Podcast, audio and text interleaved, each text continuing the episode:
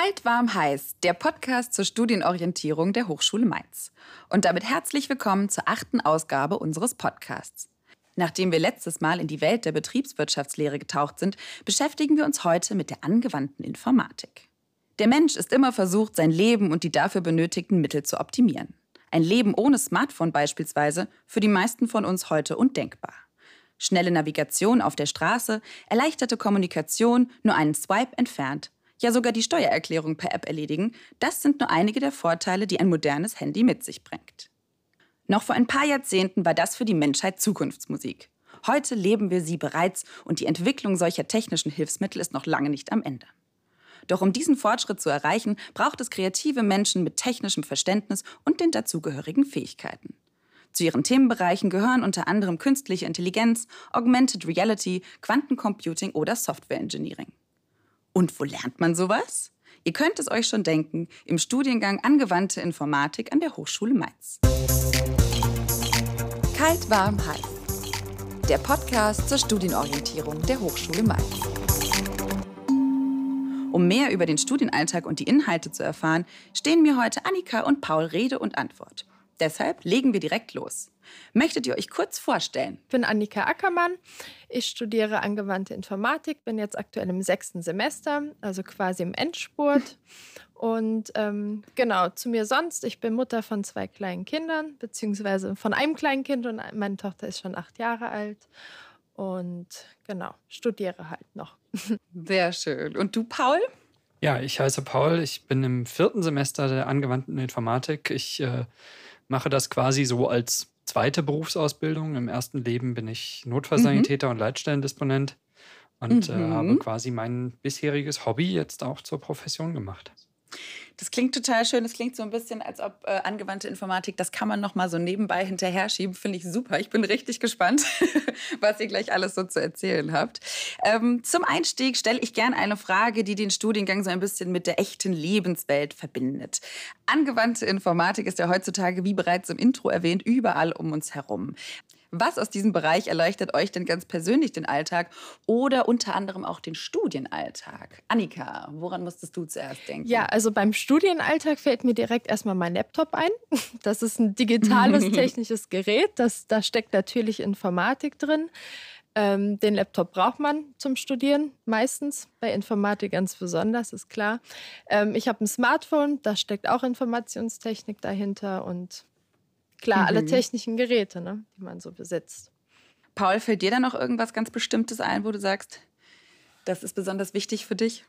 Ja, klar. Annika hat es ja schon gesagt. Also Laptop, Smartphone, Tablet, das sind so die Dinge, die man im Alltag sehr, sehr intensiv nutzt. Ähm, jetzt im Studium, klar, der Laptop ist das Arbeitsgerät Nummer eins. Man programmiert darauf, man äh, simuliert darauf bestimmte Sachen, man verfasst seine Projektarbeiten darauf. Ähm, und gerade unter Corona war natürlich auch der Laptop quasi das Tor zum Studium, dadurch, dass wir halt viele Online-Vorlesungen hatten. Ja, absolut. Wenn wir gerade schon bei dir sind, Paul, du stehst ja bereits mit beiden Beinen im Berufsleben. Du hast es kurz erwähnt, du arbeitest als Notfallsanitäter. Wie würdest du sagen, passt das mit angewandter Informatik zusammen? Und wie bist du auf die Idee gekommen, nochmal zu studieren? Die Arbeit als Notfallsanitäter ist äh, immer noch die gleiche wie in den 80er Jahren. Unser Ziel ist es, Menschen lebend im Krankenhaus abzugeben, idealerweise in einem verbesserten Zustand wie vorher. ähm, aber natürlich sind viele Hilfsmittel dazugekommen. EKG sind mittlerweile mit Telemetrie vernetzt und senden Daten vorab ins Krankenhaus. Äh, die Funktechnik, der Tetradigitalfunk wurde eingeführt. Das ist alles mittlerweile ein riesen IT-Konstrukt, was dahinter steckt. Ähm, das erleichtert uns die Arbeit natürlich sehr. Mhm. Ähm, eben mich persönlich in die Informatik hat es eigentlich gar nicht über den Rettungsdienst äh, getrieben, sondern einfach aus Interesse. Ich habe parallel zum bisherigen Berufsleben immer mich ja für IT-Themen interessiert, habe irgendwelche Computer zusammengebastelt, habe mal eine kleine Webseite geschrieben. Ähm, ich bin im Katastrophenschutz aktiv, wo man halt sehr, sehr viele Tätigkeiten ehrenamtlich macht, unter anderem eben auch die Administration von einem Einsatzleitwagen, die Vernetzung zwischen verschiedenen Einheiten. Ähm, und so dachte ich, dann irgendwann, okay, warum eigentlich nicht mein Hobby jetzt auch zum Beruf machen? Rettungsdienst ist nichts, was man ewig machen kann. Von ja. daher, zweites Standbein schadet auf keinen Fall. Und bis jetzt bereue ich die Entscheidung gar nicht. Ja, ich finde es auf jeden Fall eine extrem coole Kombination, weil da herrschen ja auch so ein bisschen Vorurteile, dass Informatiker eher so Menschen sind, die gerne allein arbeiten und nicht so viel mit Menschen vielleicht. Deswegen finde ich, es eine sehr spannende Mischung, die du da hast. Ähm, wenn wir mal zu dir übergehen, Annika, du bist ja sogar schon Mama. Wie funktioniert das so für dich? Ich meine, dass äh, junge Mütter nochmal studieren, das ist ja heute eigentlich schon gang und gäbe, aber jetzt besonders auch während Corona. Wie war das so für dich? Äh, also jetzt auf Corona bezogen, während Corona war es natürlich super, super stressig. Vorher war es nur super stressig, würde ich sagen. Also die Skala ist noch so ein bisschen gestiegen. Ähm, ja. Klar, vor Corona, es war, ah, es hat alles immer so Vor- und Nachteile. Ne? Das ist irgendwie so ein Standardspruch, aber es ist halt wirklich so. Und ähm, ja. Ja, ich habe nicht so das richtige Studieleben mitbekommen, ähm, wie ich es vielleicht ohne Kinder mitbekommen hätte. Also viele sind natürlich nach den Vorlesungen noch immer am Campus geblieben, haben noch irgendwie zusammen gelernt oder sind zusammen die Mensa gegangen. Ich bin natürlich nach den Vorlesungen immer nach Hause gegangen. Ähm, und habe dann natürlich auch zu Hause so abgeschaltet. Also es ist jetzt nicht so, dass ich äh, mich viel um mein Studium kümmern kann. Ähm, ist ja. auf jeden Fall eher so mein Nebenjob gerade, neben Mutterdasein. Aber ähm, ich bereue es auch nicht. Und wie gesagt, es gibt immer Vor- und Nachteile und es hat auch bestimmt ganz viele Vorteile. Das klingt auf jeden Fall aber schon mal sehr gut.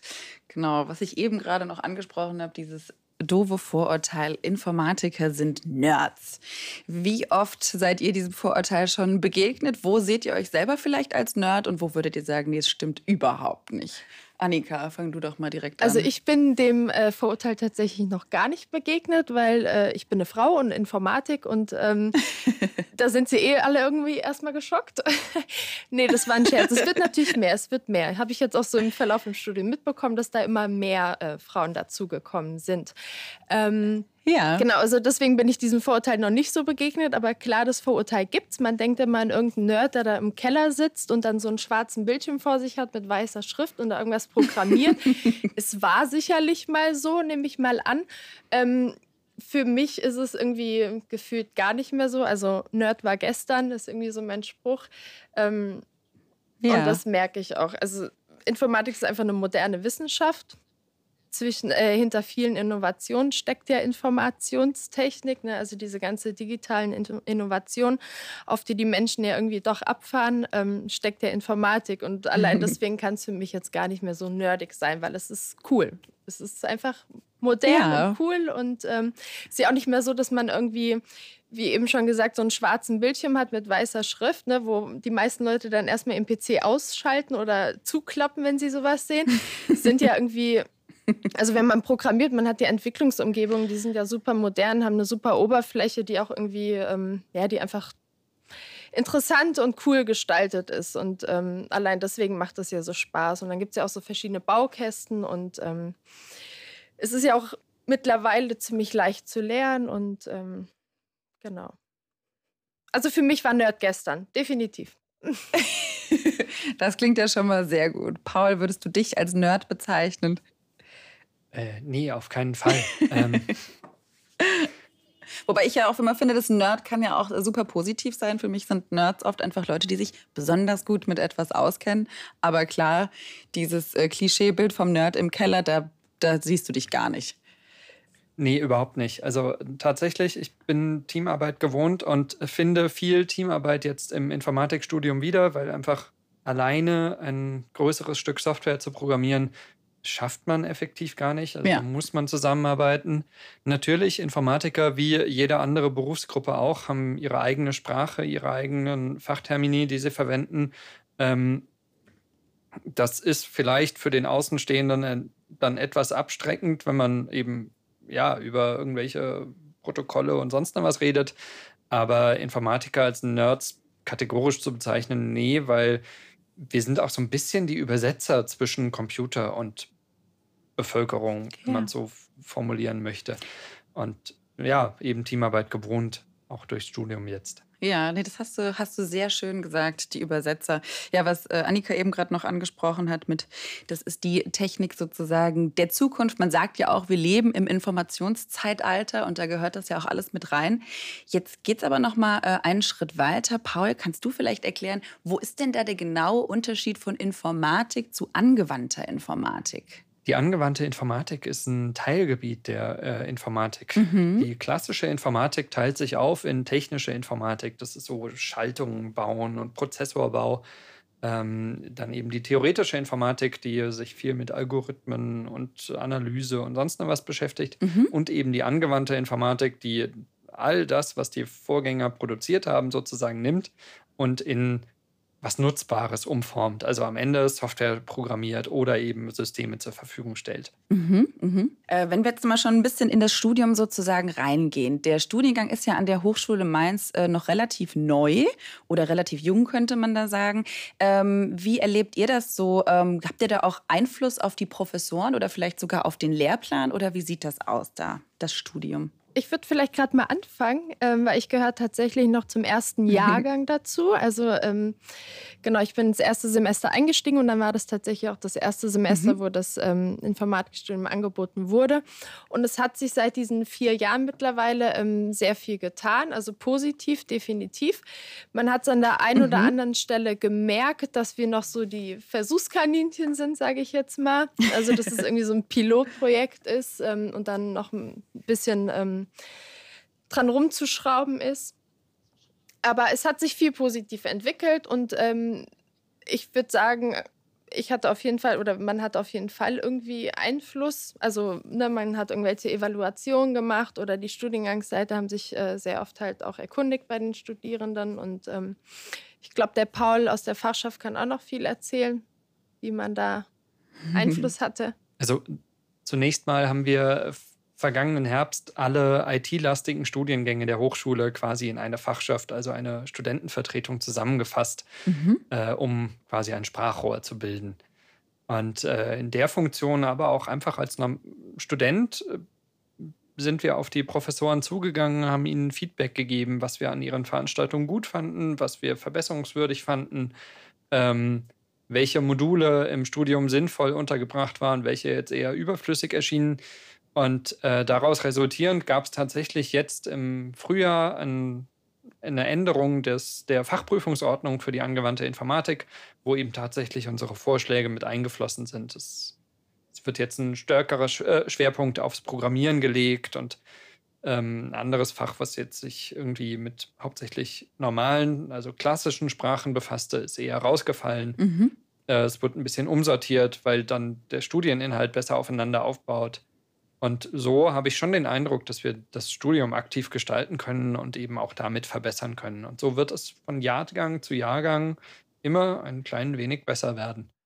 Das klingt wunderbar, zukunftsvisionär. Die angewandte Informatik gehört ja gleichermaßen zum Fachbereich Wirtschaft und zu Technik. Bieten sich hieraus für euch irgendwelche Vorteile, was die Professoren zum Beispiel angeht? Ja, ähm, also ein Vorteil, was ich auf jeden Fall nennen kann, ist, ähm, es gibt ab dem fünften Semester bei uns ähm, Optionen, die man wählen kann. Äh, die gehen in verschiedene Richtungen. Und dadurch, dass wir halt einfach zwei Fachbereichen angehören, ähm, dürfen wir noch Optionen aus dem Fachbereich Technik wählen, die dann ja ähm, mehr in die Informatikrichtung gehen, also in Geoinformatik. Und ähm, genau, das ist auf jeden Fall ein Vorteil den wir dadurch haben. Mhm. Ihr hattet jetzt vorhin schon mal kurz ähm, davon gesprochen, dass ihr auch im regen Austausch sozusagen mit euren Professoren da seid. Wie würdet ihr denn allgemein das Verhältnis zu denen beschreiben? Paul, vielleicht erzähl du noch mal was darüber.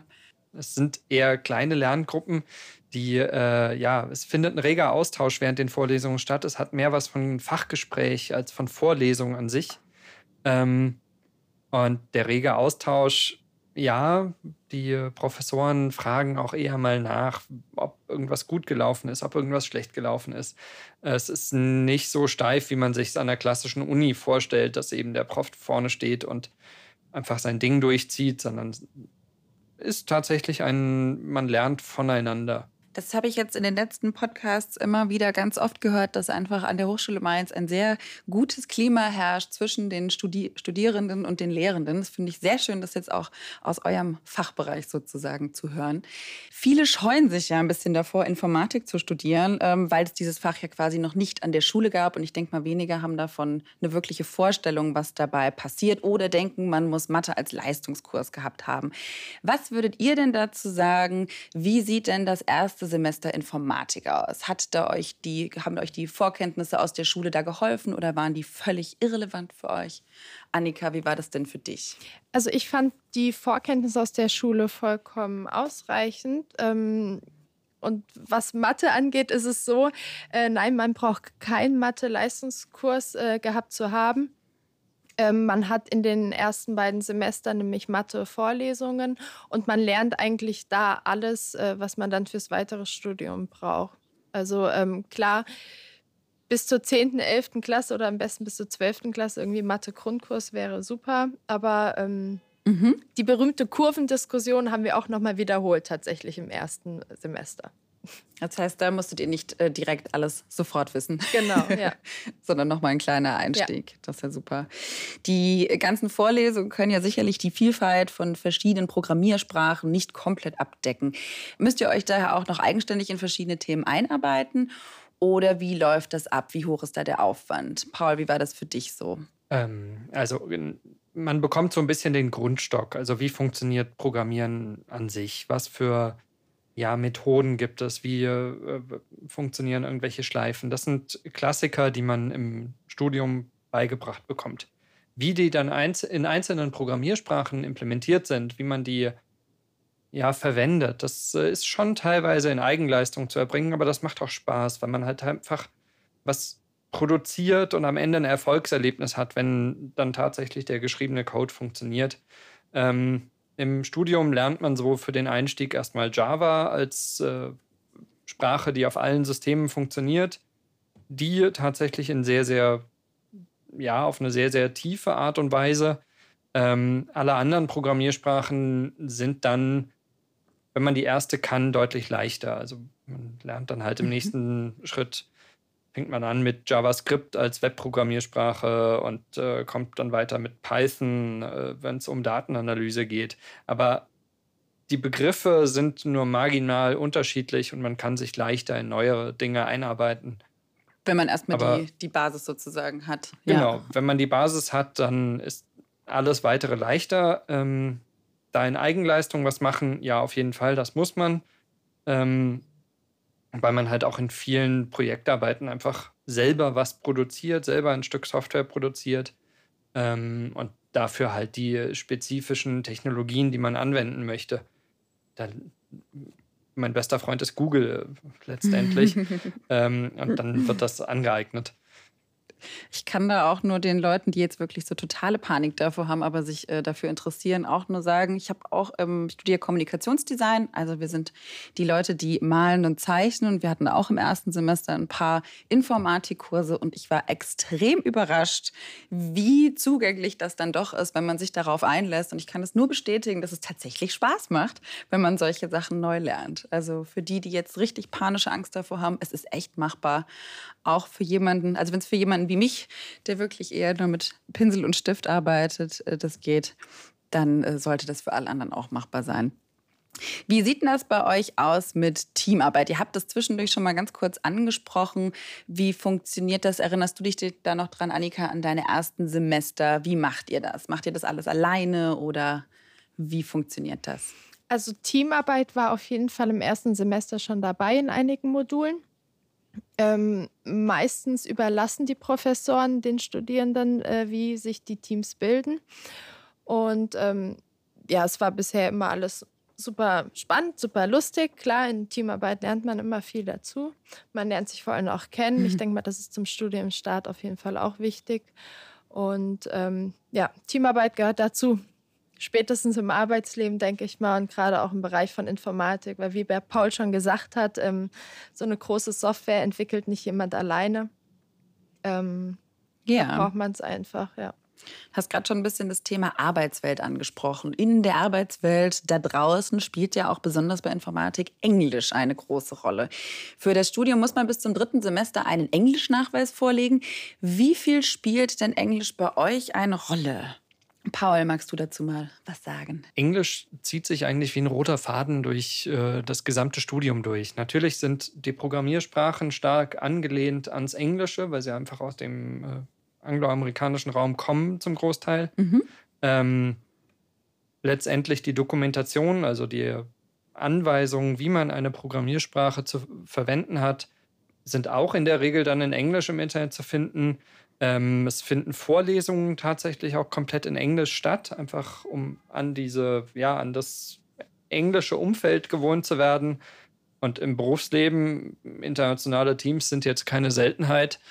Ähm, da ist natürlich die Arbeitssprache Englisch. Ja, wobei ich mir das auch eigentlich ganz entspannt vorstelle, in Anführungszeichen. Das heißt, wenn man jetzt hier in Deutschland oder zum Beispiel an der Hochschule Mainz was lernt, dann ist man damit aber auch sonst wo und auch in anderen Ländern eigentlich schon perfekt ausgestattet mit allem Wissen automatisch. Das klingt ja schon mal ganz gut. Ich wollte noch was zu dem Englisch sagen. Ähm, ich muss zugeben, ich äh, verstehe nicht perfekt Englisch. Ich kann es auch definitiv nicht super sprechen. Und ähm, ich habe es bisher geschafft im Studium. Also klar, Englisch ist präsent. Ich weiß nicht, ob ich Glück hatte oder ob ich mich durchgemogelt habe oder ob mein Englisch einfach ausreichend war. Zumindest äh, bin ich jetzt nicht so super in der Sprache, obwohl ich Sprachen sehr gerne mag. Ähm, und ich habe es geschafft und ähm, ich glaube, dann werden das viele andere auch schaffen mit dem Englischen. Also es ist auf jeden Fall nicht abschreckend jetzt. Das heißt, du warst jetzt auch in der Schule kein Ass in Englisch und hast dich da trotzdem Nee, gar nicht. Ich wollte immer, ne? Ich wollte immer ins Ausland und das mal lernen, aber dann kamen halt die Kinder, ne? Vor- und Nachteile, wir hatten es. Und äh, deswegen habe ich es nie richtig gelernt. Und ähm, aber ich, es geht trotzdem. Also fürs Studium ist es trotzdem irgendwie ausreichend, obwohl es viel präsent ist. Ja. Wenn man sich den Studienverlauf so anschaut, ist der technische Anteil doch sehr hoch. Würdet ihr sagen, da bleibt noch Zeit für Kreativität? Oder wie äußert sich Kreativität in dem Informatikstudium? Annika, was würdest du dazu sagen? Also es bleibt auf jeden Fall noch äh, Platz für Kreativität. Wir haben nämlich einige Projekte gehabt, ähm, sei es in der mobilen Technologie-Vorlesung. Ähm, da lernt man, wie man Apps entwickelt. Und da hatten wir super viel äh, Freiraum, was unsere Kreativität angeht. Ähm, da sollten wir nämlich drei Apps entwickeln. Einmal in die Richtung cool, crazy und commercial. Und ähm, da war uns eigentlich alles überlassen, wie wir das gestalten. Und da konnte man natürlich umsetzen, was man wollte. Ich habe irgendwie so eine ähm, Rechen-App für Kinder programmiert, dann eine Rezeptesammlung und irgendwie so ein, so ein so ein, so ein Button-Display, der verschiedene lustige Geräusche ausgibt. Also ähm, genau, ich habe mich da eher so auf die Kinder konzentriert, ähm, konnte aber meiner Kreativität ja. freien Lauf lassen. Und das war ja, auf jeden Fall ein Beispiel dafür, dass dafür Platz ist. Ist, finde ich, auch ein total schönes Beispiel eben für angewandte Informatik, was das nämlich eben wirklich dann im echten Leben bedeuten kann, dass dann nämlich äh, eben nicht der Informatiker im Keller sitzt, sondern eben solche spaßigen Sachen mal rauskommen. Finde ich richtig klasse. Paul, was war dein Lieblingskreatives Projekt im Studium bisher? Uh, da gibt es tatsächlich einige. Also ich bin da mehr der pragmatische Mensch. Bei mir müssen Dinge einen Nutzen haben. Im letzten Semester in Webtechnologien haben wir quasi zur aktuellen Corona-Situation passend so eine Hilfsplattform entwickelt. Jeder oder im Team untereinander, dass man halt irgendwie Hilfe anbieten oder Hilfe suchen kann auf einer Webplattform. Ähm, das war eine interessante Herausforderung, die auch viel ja, kreative Lösungswege gefordert hat. Ähm, klar, Design ist eine Herausforderung, aber letztendlich war das eines der schönen Projekte, bei dem man am Ende auch ein Produkt hatte, auf das man in gewisser Weise stolz sein kann. Dann Annika hat gesagt, wir haben Apps entwickelt in mobilen Technologien. Ähm, auch da, eine App ist ja nicht gleich einer anderen App. Die, sie bieten ja jeweils unterschiedliche Funktionen. Sie äh, sehen anders aus, sie äh, funktionieren anders, sie kriegen ihre Daten aus anderen Quellen. Auch da muss man, begeht man eben keine Standardwege, sondern sucht sich seine eigenen Wege, was ja auch letztendlich wieder kreative Lösungsfindung ist. Absolut. So das eigentliche Lieblingsprojekt, ich glaube, das kommt noch. Fürs nächste Semester plane ich die Module IoT und Robotik, mhm. was dann mhm. heißt, natürlich Sensoren verbauen und auswerten und aus den Daten dann wieder äh, interessante ja, Informationszugewinne ziehen. Äh, oder Robotik, klar, jeder, wir kennen die Saugroboter und da ist tatsächlich die interessante Frage, ja, wie navigieren die eigentlich durch so einen Raum? Solche Sachen sind dann einfach spannend. Ja, was ist das für ein, für ein Fach dann oder für ein Modul, was du da machst, von dem du gerade gesprochen hast? Den genauen Titel kenne ich nicht, aber es hat auf jeden Fall einen Robotik-Aspekt. Das ist das eine Modul. ich glaube, es heißt äh, Einblicke in die Robotik. Mhm. Und ähm, das andere nennt sich dann wahrscheinlich Einblicke in die in IoT, also in Internet of Things. Ja. Ähm, das eine ist eben ja so Saugroboter und andere Roboter und das äh, zweite eben die Sensoren auswerten, äh, daraus irgendwelche Aktoren füttern, die dann nützliche Dinge tun. Klingt auf jeden Fall super spannend. Ähm, ich wollte noch mal ganz kurz zurückkommen. Ihr hattet vorhin über diese Softwareprojekte auch kurz gesprochen. Ähm, und ab dem vierten Semester könnt ihr dann diese sogenannten Optionen wählen. Ich nehme mal an, dass von dem du gerade gesprochen hast, Paul, das sind solche Optionen, ne? Genau, IoT und Robotik, das sind solche Optionen. Super. Annika, du bist ja gerade da mittendrin. Was hast du da gewählt? Was waren deine Erfahrungen? Ähm, ich bin in die Richtung Machine Learning gegangen. Ich hatte jetzt äh, eine Option, die hieß Machine Learning, Computer Vision. Dann habe ich gerade Deep Learning, also es gehört alles so in dieses Feld. Künstliche Intelligenz ist ja immer so der Begriff. Ähm, genau, dann habe ich jetzt noch Data Science, ähm, ein Projekt. Und ähm, andere Wahlmöglichkeiten wären halt gewesen, in Richtung Geoinformatik und Vermessung zu gehen, vom Fachbereich Technik, ähm, dann mehr in die, in die mhm. Wirtschaft. Von BWL können wir auch Optionen ähm, wählen. Oder auch ähm, Optionen von Wirtschaftsrecht, glaube ich, gibt es. Ähm, also da gibt es eine super große Auswahl in verschiedene Richtungen. Ja. Und dann lässt sich dann auch ein Schwerpunkt setzen, falls man das möchte. Also wenn man jetzt irgendwie nur so Geoinformatik und Vermessung da einen Schwerpunkt möchte, dann kann man das machen. Ich habe hier noch eine total tolle Information über dich, Annika, die du uns bis jetzt noch verschwiegen hast. Du hast nämlich äh, ein Deutschlandstipendium erhalten und hast dadurch einen total tollen Job neben der Uni und neben deinen Kindern. Magst du darüber noch ein bisschen was erzählen? Wie ist es dazu gekommen? Genau, also man kann sich einmal im Jahr im äh, Frühjahr für das Deutschlandstipendium bewerben. Mhm. Was muss man dafür machen? Genau, eine Bewerbung schreiben. Mit Lebenslauf, Motivationsschreiben. Ähm, man muss eine Einsicht in seine Noten geben, so in seinen bisherigen Studienverlauf. Ähm, es lohnt sich mhm. auf jeden Fall klar, man sollte äh, natürlich irgendwas vorzuweisen haben, sei es gute Noten oder man ist irgendwie ehrenamtlich engagiert oder macht außerhalb vom Studium halt noch irgendwie einige Sachen. Bei mir haben gute Noten und die Kinder irgendwie gereicht. ich habe es probiert und hatte dann Glück und hatte tatsächlich auch ähm, das Jahr darauf habe ich mich nochmal beworben und hatte dann auch wieder Glück und wurde genommen. Und ähm, Ach, super. dann wurde ich auch, ähm, also das Deutschlandstipendium teilt sich auf. Ähm, 150 Euro werden von der Hochschule, also vom Staat bezahlt und ähm, 150 Euro bekommt man von einem Unternehmen. Und bei mhm. mir war es dann tatsächlich so, das Unternehmen ähm, hat sich gewünscht, dass ich da ein Praktikum mache. Ähm, das habe ich gemacht und daraus ist dann auch eine Werkstudententätigkeit entstanden, die mir jetzt quasi meine Stunden für das Praxismodul sammelt super. Da fügt sich ja dann alles total zusammen. Ich höre das immer öfter, dass viele, gerade die noch nicht im Studium sind, die haben dann immer total Angst davor, so, oh Gott, ich muss dann noch irgendwie nebenbei arbeiten oder ein Praxissemester machen.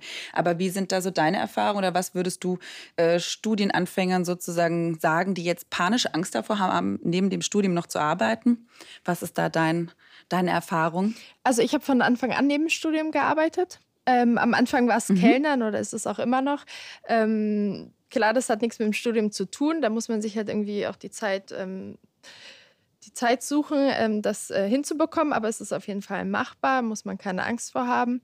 Ähm, eine Studententätigkeit kann ich auch sehr empfehlen. Ich habe jetzt im muss ich überlegen, im fünften Semester damit angefangen durch das Praktikum.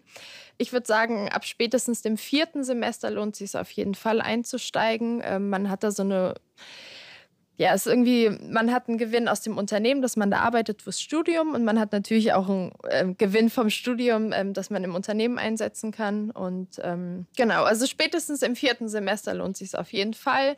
Ich glaube, wenn man vorher schon IT-affin war und, und sich in dem Bereich ausgebildet hat selber, dann, dann kann man auch früher damit starten, definitiv. Da muss man keine Angst vor haben. Ja. Und gegen Ende vom Semester muss man eh das Praxismodul machen. Das sind 900 Stunden die man äh, abarbeiten muss quasi. Und ähm, das kann man an der Hochschule machen, aber man kann es auch, wie gesagt, im Unternehmen machen. Ähm, als Werkstudententätigkeit. Die, genau, Annika hat, hat das Praxismodul gerade schon angesprochen. Das steht jetzt ja für dich an, Paul.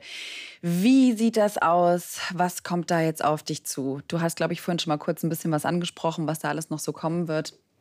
Aber wie sieht das so aus mit diesem Praxismodul? Genau, im fünften und sechsten Semester, ich komme jetzt ja ins fünfte, ähm, stehen eben Praxismodule auf dem Plan.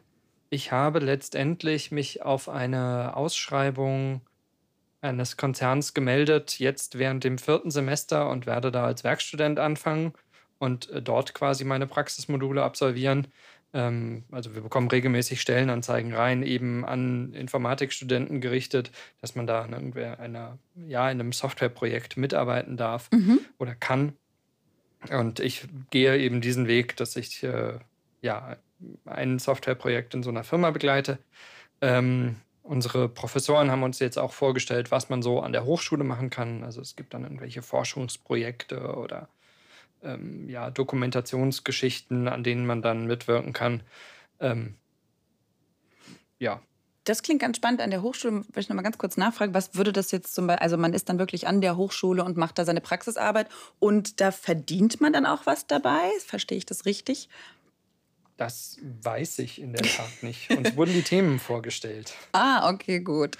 Genau, weil jetzt zum Beispiel, du arbeitest ja auch schon nebenbei. Für dich spielt das ja jetzt nicht wirklich so eine große Rolle, äh, dass du dann nebenbei was verdienst sozusagen. Aber wenn man als äh, Werkstudent in einem Unternehmen arbeitet, ich weiß jetzt nicht, ob ihr da persönliche Erfahrung habt oder Erfahrung von Studenten, da kann man schon auch ganz gut nebenbei verdienen. Oder wie sieht das so aus?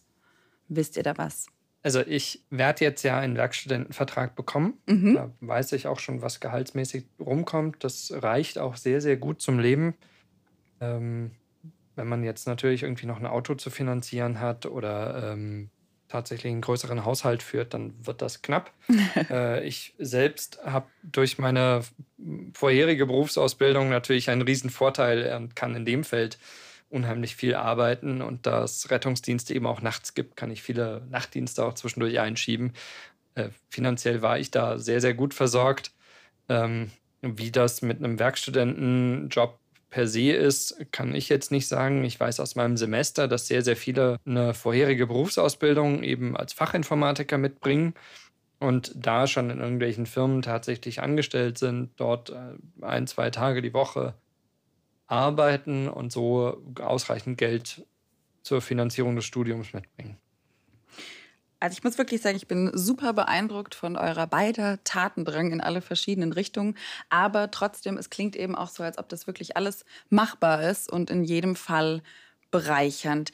Wir kommen jetzt schon langsam sogar zum Ende von unserem Podcast und wollte jetzt noch einmal von euch hören, wenn ihr so zurückblickt auf das, was ihr bisher so gemacht habt. Ihr habt schon vorher so kurz angeschnitten, aber was war so euer Lieblingsprojekt oder auch vielleicht einfach eure Lieblingserfahrung im Studium? Wo gab es mal so einen Moment, wo ihr sagt, ach, wie cool, dass ich hier bin, wie cool, dass ich das mache?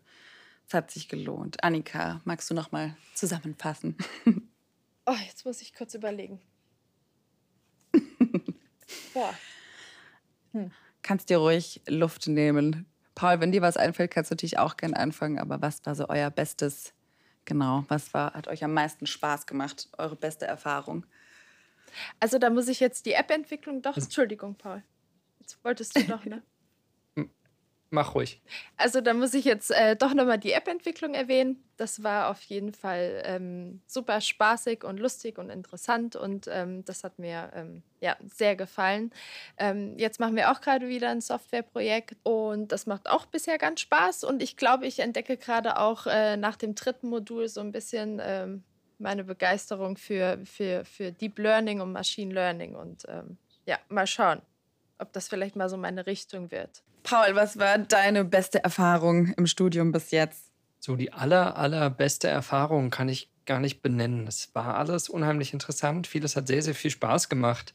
Ähm, für mich ein sehr, sehr schöner Augenblick, der auch sehr, sehr lange schon andauert, war jetzt im vierten Semester, wenn sich so langsam die die verschiedenen Spotlights, die man in den ersten drei Semestern gesammelt hat, mal der Schwerpunkt Programmiersprachen, der Schwerpunkt IT-Sicherheit, der Schwerpunkt Netzwerke, so langsam fügt sich das alles zu einem großen ganzen Bild zusammen und man, oder ich zumindest, bekomme den Eindruck, okay, mit dem Handwerkszeug, mit dem ich jetzt ausgestattet wird, kann ich wirklich was anfangen.